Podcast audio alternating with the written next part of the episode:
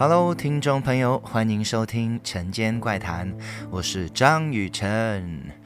那其实身边有很多朋友都曾经问过我，那我感受过最多灵界朋友聚集的地方到底是在哪里呢？这对我来说，嗯，其实很不一定诶，因为通常，嗯，像那些医院呐、啊，呃，坟场啦、啊，呃，或是常年都不见光的地方。虽然阴气可能比较重一些，但也未必一定能够在这些地方感觉得到他们。不过今天呢，我要带听众朋友到马来西亚一个家喻户晓、闹鬼很凶的地方。这个地方是哪里呢？就是 Genting Highland 云顶高原。那云顶高原呢，它是一个娱乐城。为什么这样说呢？因为有很多国内外的歌手都曾经在云顶的云星剧场里面开演唱会，包括像 Jolin、蔡依林、呃张惠妹、王力宏等等，都曾经在那边办过演唱会哦。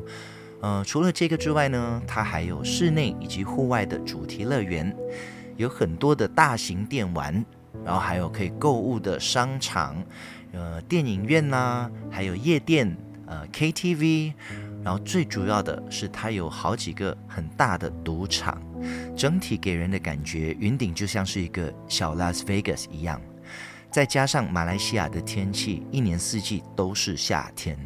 不过在云顶呢，却是常年都保持在十六至二十五度之间，非常舒服的一个环境，所以特别多人呢很喜欢来这里玩。你可能会觉得说，为什么一个充满欢乐的地方，却会出现那么多闹鬼的事件？那凡是有赌场，必有风水局。对于相信风水的听众，一定会知道，风水最主要的作用呢，就是改变一个地方的磁场。所以也导致很多来到云顶赌场玩的这些赌客们呢，手气变得不太好。也有一些赌客呢，就是因为输太多钱了，就选择在这里自杀。那云顶高原，它落在马来西亚彭亨州，海拔一千八百六十五公尺的一座山上，所以如果开车上云顶的话呢，必须经过一段很长的山路，而在这条路上呢，也经常发生车祸，所以在这里也住下了很多来自灵界的朋友。今天呢，我要来和大家说我参加国中毕业旅行来到云顶所发生的故事。我们当时是坐游览车到云顶的，那路途上呢，除了一群同学 在车里很吵以外呢，都没什么不寻常的事发生了。所以到抵达云顶后，老师就带我们到饭店的大厅去集合领我们的房卡。我们那时候是被匹配四个人一间房，那拿到房卡后呢，大家就各自回到房间里面去放行李。那我进房间的习惯呢，通常就是。第一件事情，先敲门按门铃，然后进去后呢，就把窗帘还有房间所有的灯呢都打开，让房里呢可以透光，然后也可以那个通风一下这样子。那我们简单梳洗后，就下楼去集合出发吃午餐哦。当天下午是没有安排任何的行程，就让我们自由活动，所以我和另外三位室友呢就一同约到了去这个电玩区去那边打电动。那一直玩到接近傍晚的时间，我们才回到饭店的大厅去集合，因为要准备晚餐了嘛。那在集合的时候呢，就发现，诶，我们隔壁房的一位女同学她不在。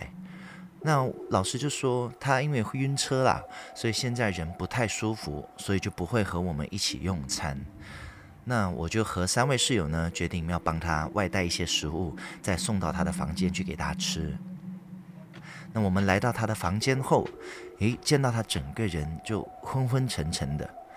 那我踏入他房间的瞬间呢，就觉得啊，这个房间不太对劲哦，因为连我呼吸呢都变得有一点点小困难。但我又很怕说出来呢会吓到他，因为毕竟女生嘛。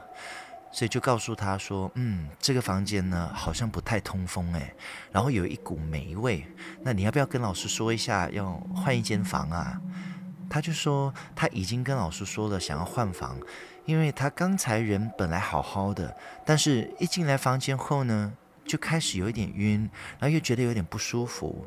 但因为刚好碰上了假日，所以饭店都满客了，已经没空房了。我就吩咐他白天的时候呢，都把窗帘还有窗口都打开，让阳光可以照进来。那等到晚上要睡觉的时候，再把它们拉起来就好。过后，我们四个人就离开他的房间了。那我其中一个室友就告诉我们说，他刚刚走进去的时候呢，感觉到他们的房间里好像有一些不太对的东西。我另外两个同学呢，还骂他胡说八道、乱说话。但是我看了他一眼，我给他点了个头，因为我自己也感觉得到，这女生的房间里面，除了我们，还有另外一个人的存在。那我们第一天晚上的行程呢，老师安排了我们去看马戏团的演出。那演出结束后，我就问我的室友还有几位同学，要不要一起到那位女生的房间去找他们聊天，因为心里想说，人多势众，应该可以除掉她房里的一些阴气。那我们六个人加上他三个室友，我们买了扑克牌，还有一些零食，就到了这女生的房间去找她。那她打开门的时候呢，我被她吓了一跳，因为才隔几个小时，怎么她脸色变得那么的苍白啊？感觉好像是病了好几天一样。我们走进去的时候，我感觉到有一股冷风在我的身边擦身而过，我就知道，嗯，她走了。我们就开始玩牌、聊天、吃零食，而这位女生呢，她的气色也慢慢的变好了，也没有再感觉到不舒服了哦。那当我们玩得正开心的时候，我心里突然间有一种很纳闷的感觉，但就说不出到底是怎么了。我就四处看了一下她的房间，也没发现有什么不对劲啊。那我看了一下坐在我旁边的室友。他就是和我一样，也感觉到房间里面不对劲的那一位。我看到他低着头，但是表情有点怪怪的。我就往我们的正前方看，这时候我才留意到窗帘还是开着的。我就站起来走过去，把他们拉上。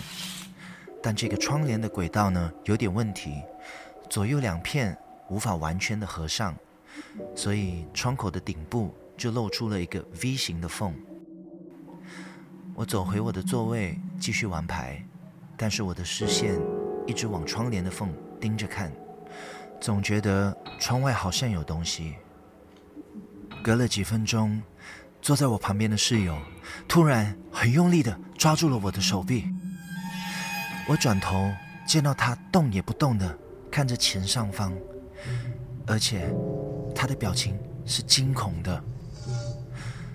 我慢慢的把我的头转回来，往他的视线方向去看，结果我也看见了，我看到了一个秃头大叔的头，他就在窗帘的缝隙盯着我们房里面看。我当下也僵住了，因为我们的房间楼层很高，而且房间是没有阳台的，所以人根本不可能站在外面。就算他真的有办法站在那边，那这位大叔他必须是两百公分的身高，或者是站在椅子上，才有办法从窗帘的缝看进来我们的房间。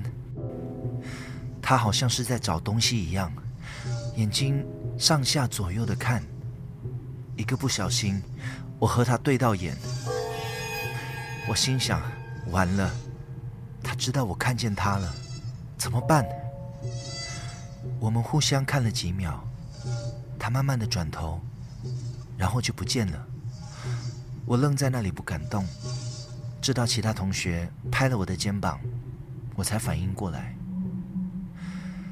我们各自回到房间后呢，我问了我的室友，他是不是和我一样，也见到了一个秃头的大叔在窗外？他跟我点点头，说：“对。”我们后来有讨论，这位大叔会不会就是原本就在这个女生房间里面的那个他呢？当我们人太多的时候，他觉得他被打扰了，所以就离开了房间，但是又绕到了房外面的窗口来看我们在里面到底干嘛。我告诉我的室友，我有和他对上眼呢，他会不会转移目标，跑来找我们两个啊。我的室友说：“是你和他对上眼，又不是我，要找也来找你啊。”结果我就吓得一整个晚上都不敢睡觉，搞到我隔一天的户外游乐园行程完全提不起精神去玩。不过这两天的晚上呢，我们房间都好好的，而住我们隔壁的女生也没事了。相信很多听众都知道，我们住饭店要进房门之前呢，要先按一下门铃，或者是先敲门，一个礼貌上的告诉原先在里面的朋友，我们会进来房间哦，不好意思打扰了。或许。那天住我们隔壁的那几个女生，就是忘记做这件事情吧。可能当时候那位大叔也愣住了，怎么会突然间有几个女生冲进来我的房间呢？所以呢，我也要在这里提醒大家，进房间之前记得要先打个招呼哦，免得晚上睡不好。感谢听众朋友们收听今天的晨间怪谈。那下一集呢，我将会带大家进入我高中时期发生在电影院里的故事。爱看电影的你，千万别错过了哦！每逢星期五晚上，晨间怪谈，我们不见不散。我是张雨晨，拜拜。taka la malambi 吧让